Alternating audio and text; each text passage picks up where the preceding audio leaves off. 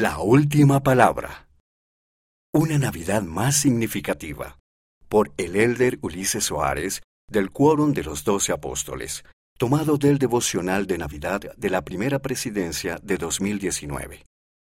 Al celebrar el nacimiento del Salvador en esta gozosa época del año, el amor constante e infinito de Dios parece colmarnos el alma abundantemente y nos ayuda a volver el corazón a nuestra familia, amigos y vecinos. Nos ayuda a ser más perceptivos para con los que se sienten solos, aislados o que necesitan consuelo y paz. La vida del Salvador fue el ejemplo perfecto de amor y buena voluntad para con los hombres.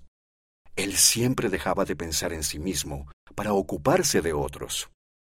Sus actos desinteresados se manifestaban en todo lo que hacía cada día de su vida y no se limitaban a un día festivo o temporada específicos.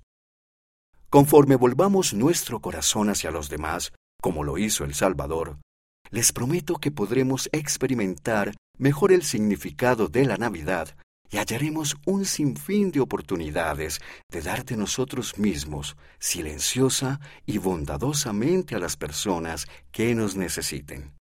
Aquello nos ayudará a conocer mejor al Salvador y hallar para nosotros el amor, la paz y la fortaleza renovadas que podemos sentir y compartir con los demás.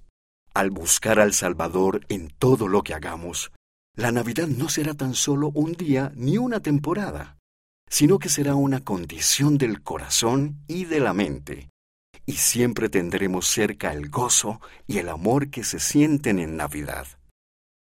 Abundantemente significa en gran cantidad.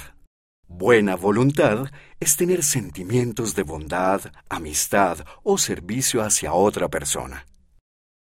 Ser desinteresado significa estar dispuesto a ayudar a otra persona, aunque no sea fácil.